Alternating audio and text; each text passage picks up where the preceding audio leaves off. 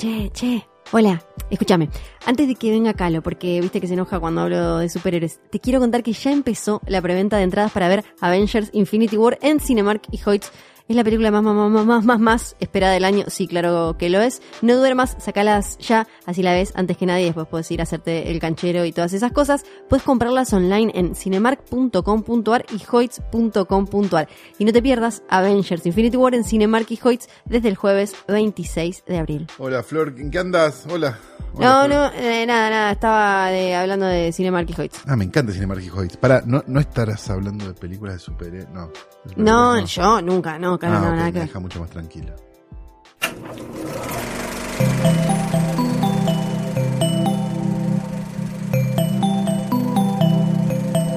Estás escuchando Posta, Radio del Futuro.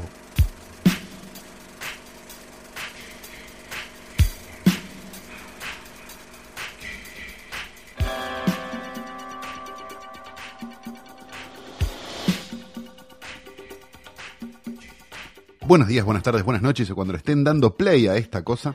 Esto es un nuevo episodio de Hoy tras Noche. Mi nombre es Pedro Eugenio Calori. Y yo soy Fiorella Sargenti. Contémosle a la gente que me había, le dije, me olvidé de buscar un represor y me metí en Wikipedia. Fue muy lindo, después en algún momento vamos a usar ese audio. Sí, en, Wikipedia de Junta Militar y empecé a buscar un nombre para poner, ¿no? Porque es como súper divertido. Claro, obvio, obvio. Ya tengo, me, acordé, me di cuenta que tenía otro ahí, que este era mucho ah. mejor, lo podemos usar en otro ah. capítulo. Este es un episodio de, clásico de Hoy tras Noche. Exactamente. El episodio de viernes, donde hablaremos de un estreno de la semana, un estreno que todos teníamos ganas de ver, creo yo. Todos, los dos. Acá los 80 que hacemos Acá la totalidad de Hoy tras Noche tenía ganas de verlo. Sí. Nico también tenía ganas de verlo. La totalidad. Porque le dijeron que había minas en bolas. este, porque Nico siempre que hablamos de una película, cuando terminamos de grabar, nos pregunta, ¿se ve algo? es la pregunta. ¿Hay boobies? Sí, es lo que más le interesa en el mundo. Este, y te decimos, Nico, no, no se ve nada. No, Nico, no hay boobies. Pero, bueno, qué sé yo, la vida es, complicada incluso sin películas con minas en bolas. La cosa es así, eh, todas las semanas empezamos de la misma manera. Flor viene abnegadamente trayendo un escritorio, cargándolo sobre sus hombros. Panchero le sigue prometiendo que eventualmente va a volver a conseguir la baulera, pero la baulera es un kilo. Decir que eh, para esta tercera temporada. Cuarta. Cuarta. Segunda. Arreglé bien, porque si no ya. ¿Cerraste buena guita? Sí, Nico tercera, dice tercera. Pero a mí no me parece que sea tercera si va un año y medio. No, es como. Es raro conceptualmente. Episodio 30 Es como la poronga esa de bendita que dicen décima temporada, sí, de, de 400 capítulos. Sí, claro, medio raro. medio triste la temporada. Este, pero bueno, suponemos que es la tercera, pero en realidad nosotros tampoco son muy regulares nuestras temporadas, me parece, ¿no? Porque como que tienen variaciones en duraciones variadas y demás. No como un podcast en serio, ¿no? Como puede ser, no sé, Letera 22, por citar un podcast en serio, que sí tiene temporadas de 10 capítulos. Porque gente, sí, claro. le agarra cosas y es más laburo. este... Decíamos, tenemos nuestro escritorio gris, hermoso, firme. Impecable. Un poco está, oxidado ¿eh? ahí. Te agarró la, lo dejaste, en la, lo dejaste en la intemperie. Yo estaba diciendo que era impecable para que no se notara. Lo dejaste en la intemperie. Pero es que me, me, me daba flequita. Mira, lo pintás con soplete para la semana que, viene, Flor, oh, porque esto, esto es una reliquia, hay que cuidarlo, en serio. Tenés razón, tenés Tenemos razón. a Daniel Tiner con su clásica camperita de carpincho. ¿Qué en los semana hombros. Qué, lindo, qué semana para, para Daniel pobre Daniel, que a él no le gustaba para nada el quilombo. Este, tenemos también a Rita Hayward, tenemos el querido, lo bordado de hoy tras noche, y tenemos también la foto de un hombre, algo gordo, que sonríe en una foto, que nació en el año 1950 en la ciudad de Nueva York y que nos sonríe, nos sonríe, nos sonríe desde esa foto.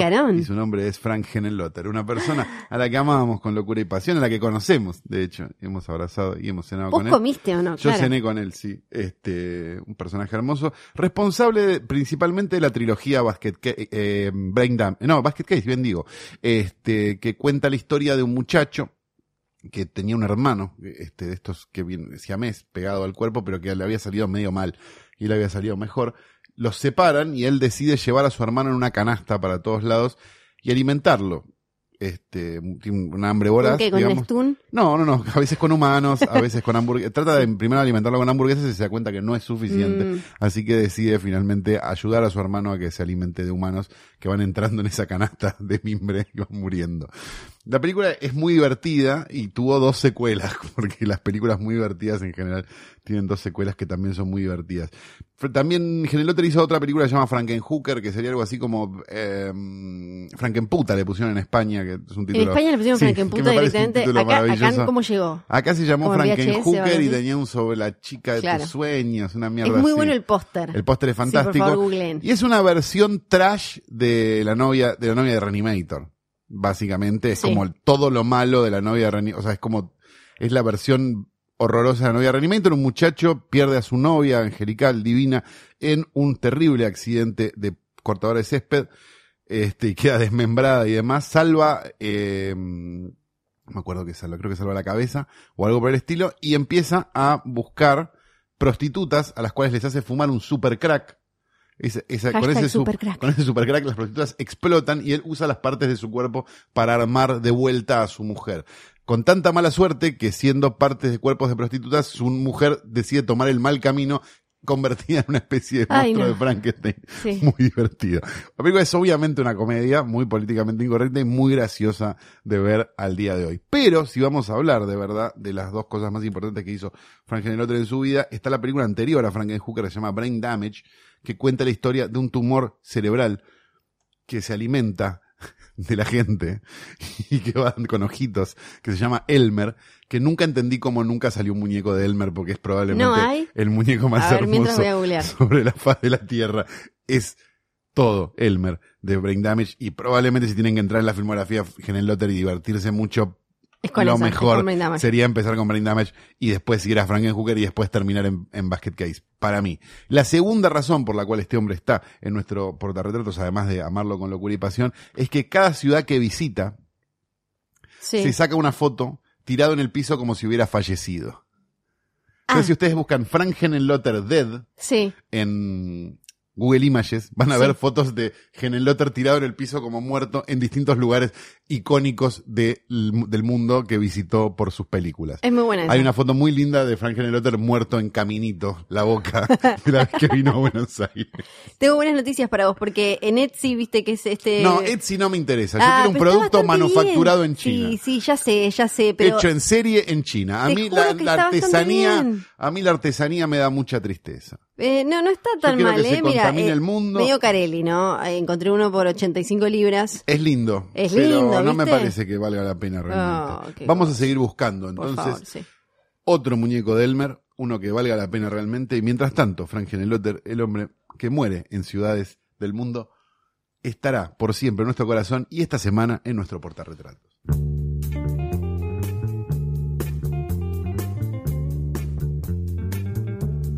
Pero no solo de cine de explotación y películas de tumores cerebrales mutantes vive la gente, también vive de los estrenos que todas las semanas aparecen, o por, nosotros, por lo menos nosotros vivimos de los estrenos. Vamos a decir, vamos- sí, seamos buenos entre nosotros y digamos la verdad.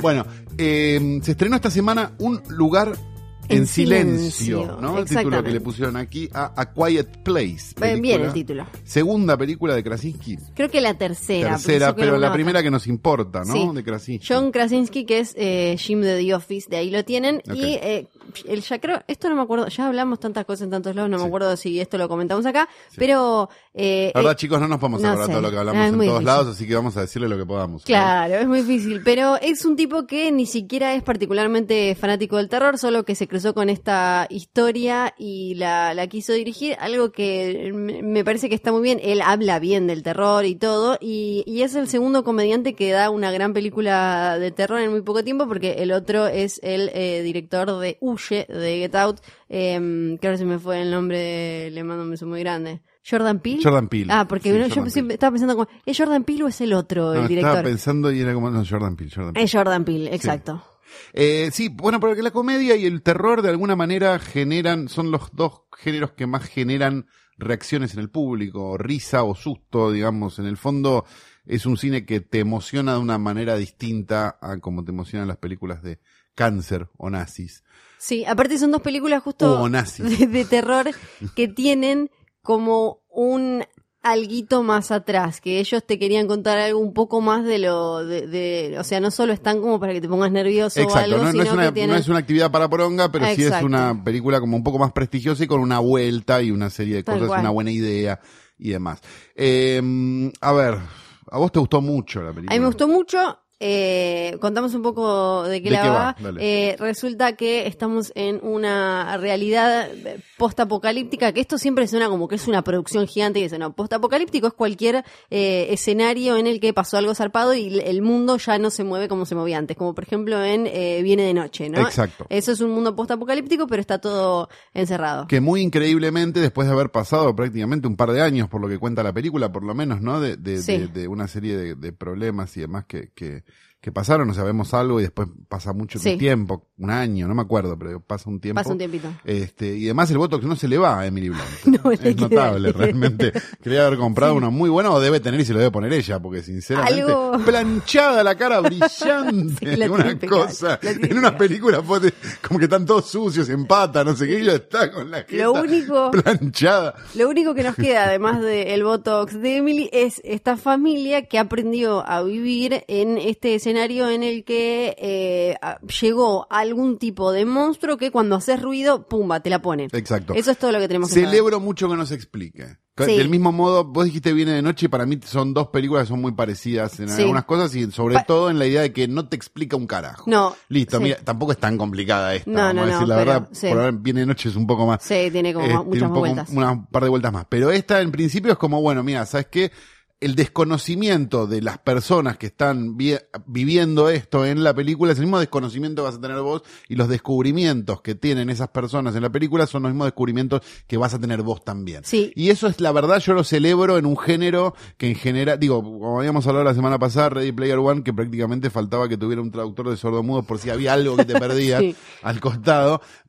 Celebro que sea una cosa como que te vayas descubriendo, porque por lo menos te puedes ir interesando por cosas a medida que va pasando la película. Sí, y eso hace también que le puedan dar mucha bola a el tema de la- las relaciones, que es lo que hace que te, te ponga nervioso una película de terror como esto y te, te inquiete y demás. Porque los- lo único que vemos es esta familia que aprendió a vivir eh, con esto en patas, como decías vos, o sea, no se puede hablar. La, la hija mayor es sorda, lo que les trae alguna complicación extra porque ella no escucha el ruido que hace, entonces tiene que vivir con Todo por culpa de esta sorda de mierda. con mayor, mayor precaución. Sí. Y eh, lo que me parece que está súper bien, dejando de lado eh, el género, es cómo, eh, cómo se va, vas descubriendo lo- los vínculos entre ellos como familia en una película que podría ser un embole o podría estar aún sin, eh, o sea, acá lo me dice que a él le aburrió un poquito. A mí, a mí no me pareció aburrida y me gustó mucho eso, cómo está desarrollada la relación entre ellos sin que haya eh, diálogo y sin que eso sea eh, un bodrio total, eh, para mí, para Calu un poquito. No, no, no, a mí no, no, a ver, no me pareció un bodrio Sí. total, me pareció una película muy disfrutable, la Sí. pasé bien, o sea, me gusta este tipo de películas, celebro este tipo de películas, yo prefiero mil veces esto a, a no sé, trailers que vi hoy. Este, pero, porque la fui a ver al cine porque la distribuidora decidió no hacer una privada a la tarde. Me pregunto por qué, será porque le tendrían miedo como a la bruja, ¿no? Cuando No la sé. estrenaron, la misma distribuidora. Este, mm, el tema es el siguiente. Me parece que la película está buena, me parece que la película tiene muy buenas ideas, tiene un montón de buenas ideas, o tiene, mejor dicho, una gran idea, y después juega bien un montón de cosas. Juega bien la culpa, juega bien las relaciones humanas, juega bien lo del silencio, porque en ningún momento te resulta tedioso o un poco tedioso, pero no, no es tan grave. Pero me- el mayor problema para mí de la película es que es de esas de terror que tienen un concepto tan alto, o sea, tienen una idea tan buena, que terminan siendo un corto estirado. Para mí, tipo Lights Out, que era un corto y se convirtió en una Sí. película, Mamá, la de Muschietti, que también por momentos decís, bueno, che, es un poco larga Mamá. Sí. Eh, ese tipo de películas... Que pasa mucho en el terror, que pase de corto a película. Que de hecho no esto no es un, no era un corto, digo, pero me- siempre tuve esa sensación toda la película. A la vez no podía evitar ponerla en la balanza con Viene de Noche, porque a veces son películas muy parecidas. Una familia en una un familia en una- rural. exacto, o- en el medio sí. de la nada que no saben muy bien qué carajo está pasando, pero tratan de sobrevivir y demás. Eh, y, y la verdad que Viene de Noche le pasa el trapo a esta película. Sí, es, Entonces, existiendo Viene de Noche, sí, entiendo el gimmick de no se puede hacer ruido y qué sé yo, Sí. que está bueno, pero existiendo Viene de Noche, esta película me resultó menor en comparación, me resultó un poco redundante en comparación. Sí. Porque es mucho menos cruda. también que viene de noche. Porque viene de noche lo que te pasa es como, o sea, el problema es externo pero es interno. Entonces hay como una cosa de, bueno, se tienen que matar entre ustedes de alguna manera, o están todos destinados a morir, o se tienen que hacer cargo de determinada cosa. Acá Sí. viene un monstruo y te come y chao. Sí. Es Que que me... Hay algo con eso. Eso por Sí. un lado. Después, el monstruo me resultó una poronga. La A mí en verdad, general me ya los monstruos me pareció parecen muy malo, me poco- pareció que ya no saben qué carajo hacer Sí. con los monstruos. Yo preferiría que no nos lo muestren. En, en eh, un lugar en silencio hubiera preferido casi. No es un lo lindo- vemos muy poco, lo vemos es medio al como final. esos aliens que se abren, viste, Sí. que qué sé yo, que a mí me pareció como medio como no me, no me estoy asustando con esta, bien, no, capaz no soy el no soy el patrón, pero pero digo de asustarse con Sí. algo, pero pero la veía era como Sí, no te lo muestran muy poco. la ah, yo hubiera preferido que ni me lo muestren, que no me directamente gustó el diseño de personaje, nada, viste, Sí. como es medio como un ¿qué, como qué es? Es como un alien, sí, es como un alien, Sí, ¿no? es Un que poco. en general últimamente los últimos aliens, los, los- como los aliens más este Sí, que abren más la boca. Es como una mezcla entre los de la guerra de los mundos, eh, esos tipo arañas, con una cabeza de xenomorfo, con un... Me, me parece que no hay mucha originalidad. Pero en pierde en mostrarlo para Sí, mí. para mí deberían haberlo mostrado menos. O sea, si podían no mostrarlo, eh, no me hubiera molestado. Total, todo el tiempo eh,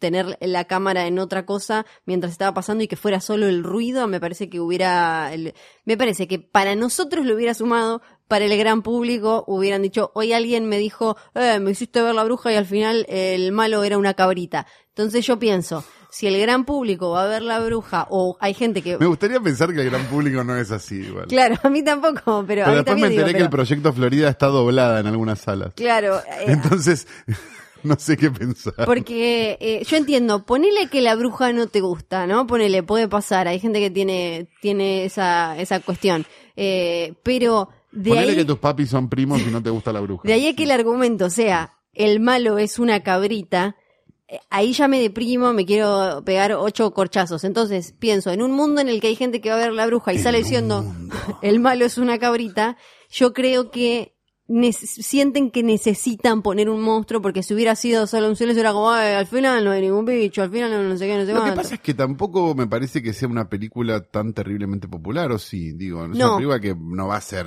lo que hizo Huye.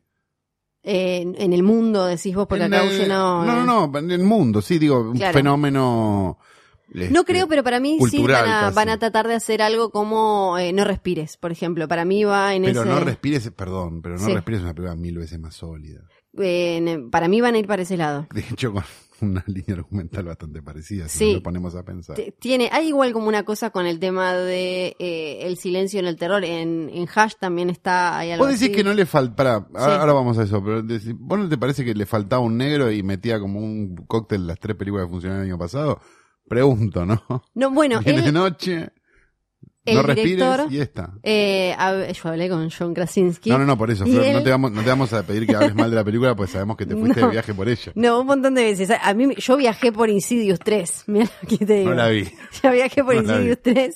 Y, No la vi. eh, no, muy Bajé la 4 solo porque dije, vos, a un momento, La pero, 4 está pero mejor. no la vi. La 4 está mejor. Eh, la 3 es la No peor. me acuerdo de qué es Insidious, tengo ese problema. Las primeras dos para mí son buenísimas. ¿La del rabino es la segunda?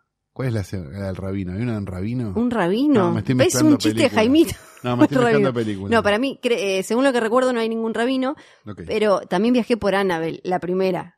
Bueno, Annabelle es Me- difícil, pero es de nuestro Sí, amigo J. De Leonetti. J. Leonetti. Sí, que vino a la Argentina y le gusta mucho y le gusta eh, el bife. Pero el, esta me gustó en serio, si no lo, lo diría, ya me ha pasado, no es que es la primera vez. Pero bueno, Krasinski dice que eh, Huye para él, y ahora no me acuerdo cuál otra, fueron inspiraciones. O sea que él, lo blanquea, como que para él eh, fue algo que quería ir por ese lado. Y no me acuerdo cuál es la otra ahora que, que menciona siempre como referencia que quiso ir para ese, para ese lado. Para mí le, le pesa un poco a la película esto de tener a Emily Blunt, que él sea algo conocido, que me parece que la quieren vender un poco más de lo que si la dirigiera alguien no conocido y tuviera actores Pero Emily eh, Blunt menos está en más famosos. películas de terror que... ¿O no? No, ¿Dónde está? Ah, no, hace thrillers ella, perdón. claro, ella Ah, hace... Sí, em, esos thrillers malísimos, tipo The Girl on the Train. Claro, Sí, la, chica del tren, pero hizo Sicario, ahora es Mary Poppins, o sea, ella está allá arriba. Siempre la misma cara. Eh, y un poco. Hay que decirlo Sí. también. Viste que los ingleses es como, eh, algunos tienen los que eh, tienen siempre la misma cara, pero como hablan muy serios, flashamos que son re buenos actores y otros que, igual ella no me parece mala actriz. No, no es mala actriz, pero me parece que no le juega a favor hacerse tantas cosas en la jeta, digamos. Sí. En general las buenas actrices no tienen tantas cosas hechas en la jeta, si te pones a hacer la lista. Es verdad, tenés razón, pero qué, bueno. buena, qué buena que es Caterina Neve. Claro, pero no tiene nada hecho en la jeta. Sí, y se va complicando. Bueno, Meryl Streep no, Meryl Streep no tiene, está No, debe estar, pero, Pero- bien. pero con- claro, con- tranquila. Con, con juicio. tranquila. Y Bueno, eh, hablando de que tiene 30 años. 34, 35. Por eso digo, no, no puede tener la cara de Nicole Kidman ya. No. da. Bueno, en la vida real tiene un, po- un poquito más de Nicole Kidman debería ser un debería ser un, un duro alegato para todas las mujeres, Sí, Nicole Kidman está tremenda. por lo menos para las actrices. Sí. Bueno, eh, que quería mencionar que está Millicent eh, Simmons, se llama, la que hace de la hija mayor, que es una actriz eh, sorda de la, en la vida real. Bienvenida al mundo del espectáculo, Millicent Simmons.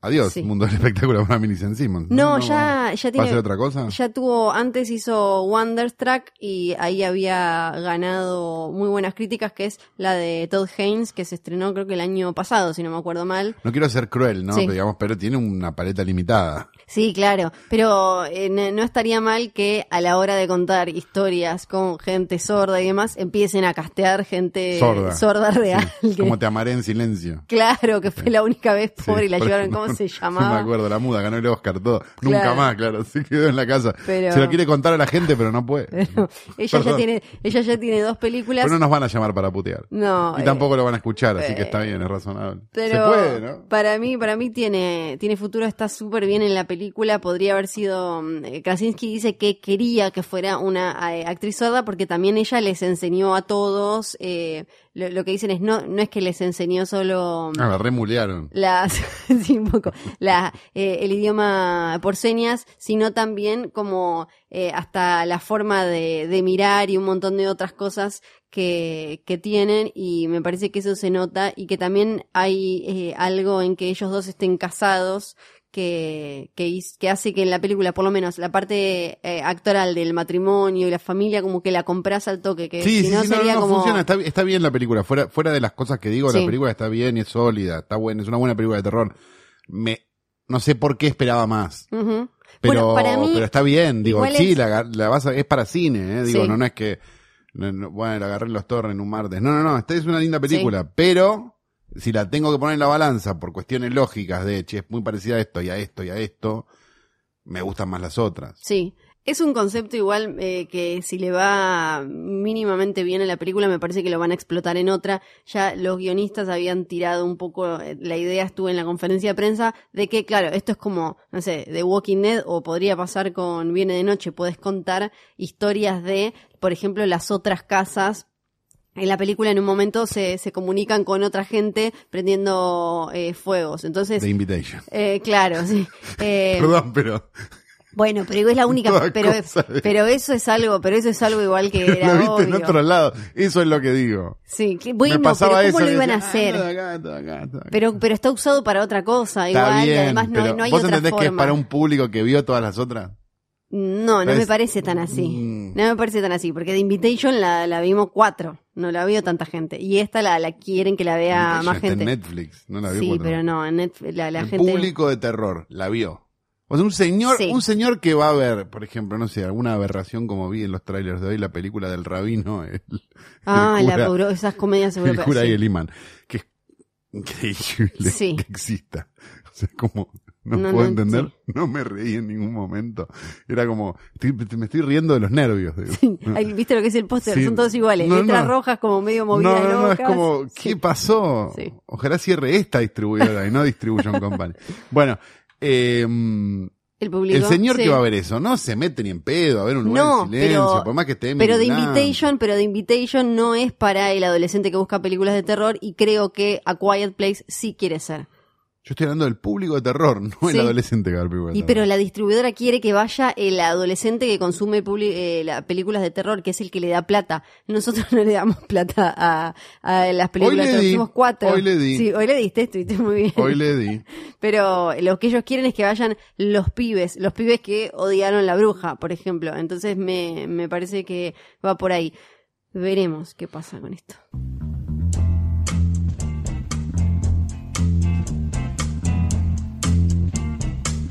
Desde la ciudad más austral del mundo, donde hay hermosas hosterías, casas de té, escones y cada tanto un guardaparque se saca una selfie con un muerto, la segunda fueguina más famosa de todos los tiempos, después del modisto ese que se viste de mujer, que no nos acordamos el nombre, Fiorella Sargenti.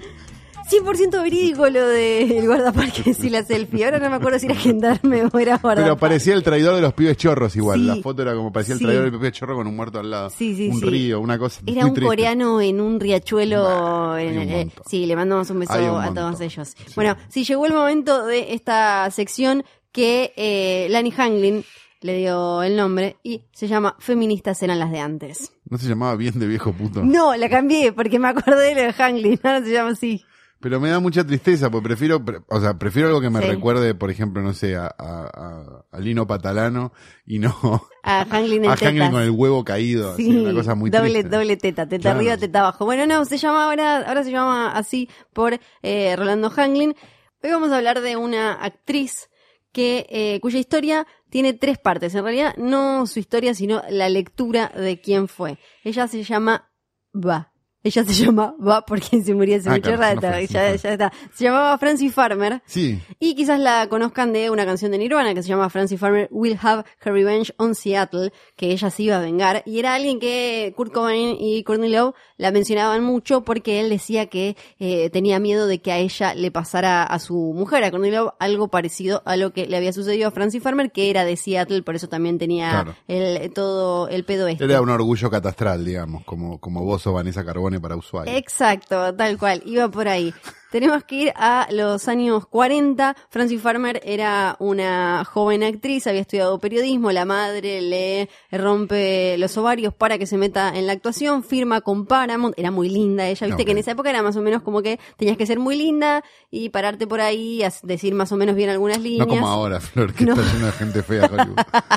que no digo que, claro, y de gente de super, son todos talentosísimos Sí, no, y, gordos y, y montones de, de cosas. Todo, bueno, pero en esa, época, en esa época era peor y además eh, los contratos ella había firmado por creo que eran siete años, esas cosas dementes que, que se hacían antes. No firmaban un contrato, rompían un espejo, ¿no? M- más o menos. Eh, y bueno, ¿qué pasó? Ella eh, empezó a, a trabajar, a hacer películas, pero no entraba en eh, la, la categoría de mujer modosita, tenía como algunas cosas como eh, la, la agarraron, tenía demasiadas multas por manejar, se ponía en pedo, se peleaba con, eh, con los jefes. querés? Si estas hijas de puta, mirá cómo manejan. Sí, Perdón, no quería- eh, había... Como para el público que no le copan estas cosas del feminismo. Claro, está perfecto. Tiraba varias frases polémicas, desde citar a Nietzsche a hablar de derechos de la mujer y demás. Terminan entonces eh, a ella internándola la familia con eh, la... mm, Porque tenía ideas. Sí, porque eso era, eso era lo que, lo que se, o sea, la lectura que se hizo siempre de su historia y por qué Cobain la, la levantaba como una especie de mártir era por eso, era como a ella la condenaron, la llevaron a un psiquiátrico por ser distinta, porque aparte era una época en la que todavía se usaba el, ter- el, el término histérica, histeria y demás, entonces era como que ella Qué suerte que ahora no se usa más. no, por lo redes menos sociales. ahora, claro, por lo menos ahora no se usa de manera eh, científica y en- dentro de la medicina y demás. Entonces ella termina por la familia y la empresa y, y la mm, eh, productora, eh, termina internada en un psiquiátrico. A partir de ahí empieza un poco lo que es su leyenda. Eso no te lo cuentan en el tour de Paramount. No, en el No. ah, bueno, acá es donde la agarramos con el chaleco de fuerza, la Francis a Paramount internar y la llevamos no nos copaba. para siempre. Eh, bueno, ella entra y sale y finalmente la vuelven a meter durante cinco años. Eh, la familia estaba también detrás de esto, esto hay que decirlo, porque también una lo que alimentó el mito era como, ah, claro. Paramount eh, agarró y eh, como ella se les portaba mal y demás, la mandó a encerrar. No, estaba la familia ahí. La familia preguntó, ¿no? Seguramente. ¿Sigue estando la guita? Sí, sí, le dijo Paramount y la mandaron a guardar. Algo de eso ahí eh, en un ratito. Porque, ¿qué pasó? Tuvo cinco años eh, internada en un lugar en el que decía la leyenda, le habían hecho una lobotomía, le habían hecho un montón de, de cosas, una eh, coma, un coma, coma in- in- Inducido. in- no, no era inducido, no sé cuánto. Farmacológico. No, tampoco, era otra Ah. palabra que no me acuerdo. No sé, me estoy tratando de acordar de todas las cosas que tuvo Cacho Castaña, pero no. Eh, bueno, le- que le habían hecho muchísimas cosas, pero Misoginia. Ah, no, eso lo, lo Cacho. Pero la, la- lo más importante y, y lo que siempre atrajo más de su historia era que la habían lobotomizado. Sí. Hace poco se descubrió, eh, Una práctica bastante común en aquella época, digámoslo, ¿no? Como el electroshock y la lobotomía que pensaban que te solucionaban algo clavándote un picahielo en el cerebro. Choque con insulina, eso era, un coma insulínico, eh, eso le, le habían hecho, eh, y más lo que decían, lo de la boto- lo de botomía, que era algo que se hacía en ese momento. Siempre se creyó eso, por eso es que Cobain estaba con todo ese mambo, y siempre que se hablaba de ella era la actriz que habían lobotomizado. Y siempre quedó la idea de lobotomizar como eh, el rebelde al que el establishment quiere callar y quiere, la escuela te lobotomiza. Siempre estuvo como esa idea. Ahora, hace muy poquito eh, se descubrió en un podcast que a mí me gusta eh, mucho, que se llama You Should Remember This, que es, muy bueno en el episodio en el episodio de ella investigaron más y descubrieron que en realidad nunca la habían llegado a lobotomizar a ella porque mm, después ella escribió murió terminó muriendo en el 70 y y, eh, Y se acordaba todo cuando iba al chino, todo, o sea que no le había pasado nada. no, pero escribió, eh, escribió, ahí es donde viene la parte de la plata. Ella estaba escribiendo una autobiografía, la queda en el medio, creo que un amigo o alguien de la familia la termina y parece que le metí, ensalzaron varias cosas ahí en, eh, en la autobiografía. Y siempre quedó esta idea de que la eh, habían lobotomizado. Se hizo incluso una película, si no me acuerdo mal, Jessica Lange hace de, de Francis. Qué ganas de verla. Sí, de Francis Farmer. Y eh, entonces siempre quedó asociada a te quieren callar y demás. Al final, sí. Me gusta la idea de que Kurt tenía miedo de que Courtney terminara así, ¿no? Y Courtney lo mandó a matar y se compró todos los Versace que pudo. Sí, claro. Y se fue, y se fue con Edward Norton, le dijo, ay, ni nos vimos.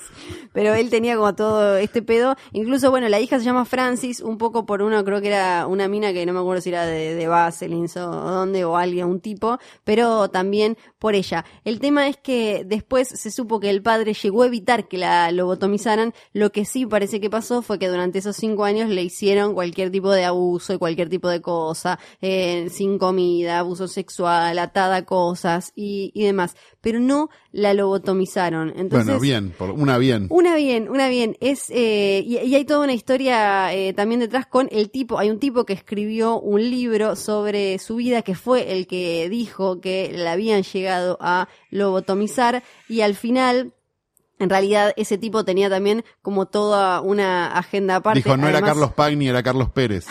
claro, fue como una cosa, una cosa así. El, el tipo era, mm, tenía como una agenda con la cienciología y Sí, no demás. nombremos, no que es- nombremos que no nombremos por no. las dudas. Sí, no. Eh, entonces, lo loco es, por un lado, cómo un, un mito basado en, en un dato tan clave termina resultando eh, erróneo y era tan fácil de chequear, ¿no? Hasta que no llegó eh, la mina que hace este podcast, eh, to- en todos lados vos ahora buscas y te hablan de la lobotomía de Pero Francis eso Farmer. pasa, hay como, hay como un, un caos general, ¿viste? De- ¿Cómo se llama? Una psicosis general de Walt Disney está congelado, no sé, digo, Sí, que es mucho más que popular capaz. Sí. este, y eso no está desmentido, o sea, la gente está, te diría que si salís a hacer una encuesta callejera, gran parte de la gente va a decir Piensa, que Walt ¿no? Disney está congelado. Imagínate con este caso. Sí, claro, eh, y, y es loquísimo porque por un lado el nombre de Francis Farmer casi nadie se lo acuerda y los eh, jóvenes y niños de los 90 solo se lo acuerdan por Nirvana y por Cobain que tenía una idea completamente equivocada de lo que había pasado. Sí, ella igual En general. era medio badass, por decirlo en inglés, y eh, pateaba culos eh, ahí en Paramount y demás. No sabemos bien si estaba real, si tenía realmente algún problema psiquiátrico o no, pero por eso es que entra en el día de hoy en Feministas eran las de antes. Ahora con una presentación mucho menos copada que la que tengo yo, llega el momento del videoclub del tío Calu. Hola, bienvenidos a mi videoclub. ¿Cómo están? Bien, mejoré mucho el olor, ¿eh? ¿Viste? Sí, lo tengo que decir. Sí, no sé qué sí. hiciste, pero pusiste unos esos pinitos para auto, pero Puse acá, pinitos, pero todo en el techo, como en Seven. Qué, qué lindos quedan, no dan nada de miedo, sí. Sí, no da nada Qué de linda miedo. imagen. Estamos contentos porque, bueno, Nico finalmente devolvió este, Berta la gorda perversa, así Ah, que la estamos mal. pudiendo alquilar de vuelta. Sí, la verdad que una tranquilidad total. Le cobramos el atraso igual. Nos dio una, nos dio una propiedad en parte de pago porque, viste que el videoclub era ridículo. Llegaba un momento donde la deuda era tan grande que era tipo, pará, pero me la puedo quedar. Sí, era el mo- moroso incobrable total porque era una locura directamente. No, nunca llegué a ese momento, no sé qué hacían ¿Con qué? Cuando te debías tanta plata. Ya directamente No, te alguien le bajaban, llegó te alguna baja- te, te- te hacían Claro. una condonación de deuda, sí, sí. O sea, a nadie Sistema le- francés, no me acuerdo cómo se llaman los sistemas de deuda, pero te A hacían nadie le llegaba como- una carta de documento para no, pedirle devolvías la, guita, película claro. y después, a lo mejor no volvías más. Claro. Pero, pero en general te decían, bueno, me debes, no, dame la cuarta parte, sí, porque es razonable también. Sí. Digo, no. Un poquito O sea, mucho. perdón, pido disculpas, me, la- me olvidé, pero, Sí. pero tampoco me mates por esto, no, No, me vengo todos los demasiado. días. Bueno, en el videoclub vamos a recomendar una película que está en los rents, perdón, y que este, este es como de estas de directo a video en Estados Unidos, estas biodisc que andan dando vueltas, donde hay gran parte de género interesante. Hablamos un poco de Ritual hace un tiempo y hablamos de ese tipo de películas de terror que a lo mejor se toman su tiempo y que mm, son este, interesantes pero no populares, entonces terminan apareciendo en este sistema de VOD que antes hubiera sido este más fácil porque había DVDs y Blu-rays, pero hoy no los hay, así que esta es la forma. Y como nosotros no tenemos acceso muchas veces a esos VODs por Ay, cuestiones no. Sí. este, regionales, terminamos entrando en el mundo del delito, ¿no? La película se llama Pie Wacket, ¿sí? P-Y-E-W-A-C-K-E-T. Y Pie E. Wacket. todo junto. Eh, es de Adam McDonald, que tiene alguna película anterior, tengo entendido, pero la verdad es que yo no, no la vi. Ah, no, sí la vi, Backcountry. Sí, creo que la vi, la de los, es la de los osos. Estamos viendo al tío Calo. Sí, claro. Black- Backcountry, sí, es el director de. Backcountry, perfecto. Backcountry es una película de un oso asesino, está en, está en Netflix, así que no, no, se las estoy haciendo muy fácil la vida. Y esta es la nueva película de Adam McDonald, director de Backcountry, ahora ya lo, lo hypeé directamente en una misma oración, este, que cuenta la historia de un adolescente en la secundaria de estas como con teenage angst, viste, campera de cuero, escucho metal, no sé qué, que se junta con unos amigos y ellas tienen un problema grave con su madre y deciden en una especie de, de juego de la copa, no sé, un ritual, este, invocar a una bruja, este, para que mate a su madre. Con Tranqui. resultados que son un quilombo. Estás sonriendo mucho, Calu, ¿eh? Me gustan mucho estas películas a mí. Sí, se nota. Es lenta, es de esas como para sentarse y verla y decir, "Mm, contemplativa. Mm, esto es. Mm, la bruja, no pasa nada. Bueno, para vos no es. ¿sí? una cabrita. Es una cabra. Él es mi papá y mi mamá. Pero son la misma persona. No sé. Eso es un tarado. ¿Son gemelos? bueno. Nada, no quiero contar mucho tampoco porque Sí. la gracia de estas cosas es no contar mucho, Sí. este, pero les conté los primeros 10 minutos. Eh, vean, Pie Wacket vale mucho la pena. Sobre todo si tienen ganas de ver esas películas pequeñas que están buenas y que, y que muchas veces salen del radar porque no tienen un público suficiente como para que se estén en cine y Netflix a lo mejor las termina poniendo pero dentro de dos años. Entonces, si tienen ganas de buscar algo por ahí y encontrarse con algo que esté bueno, Pie Wacket es la recomendación del videoclub de esta semana.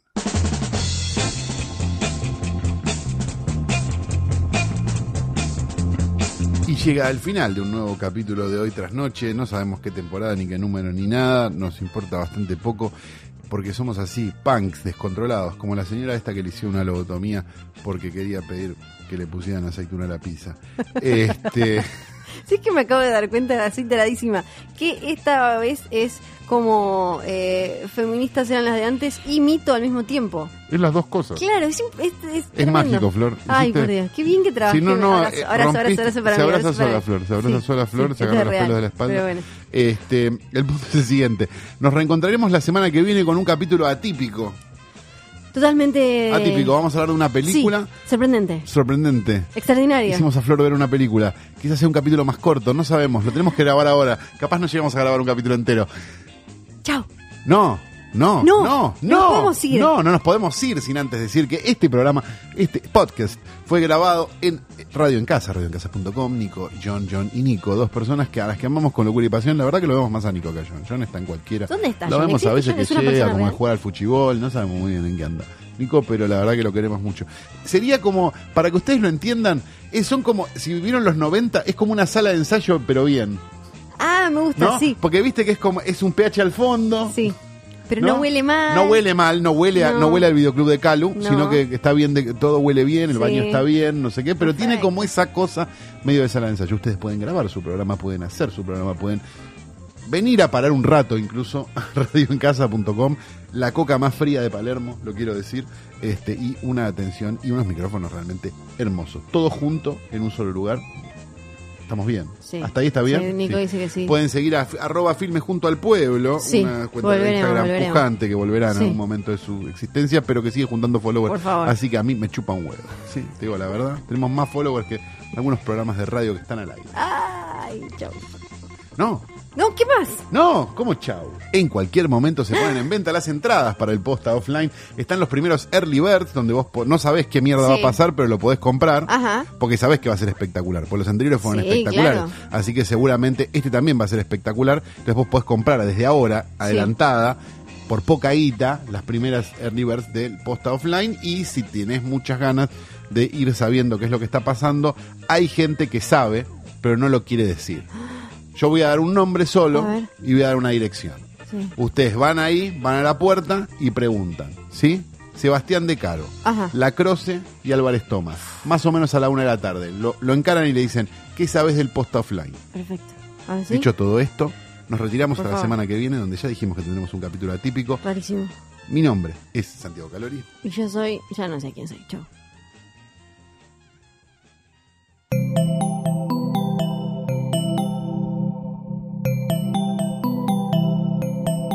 Estás escuchando Posta, Radio del Futuro.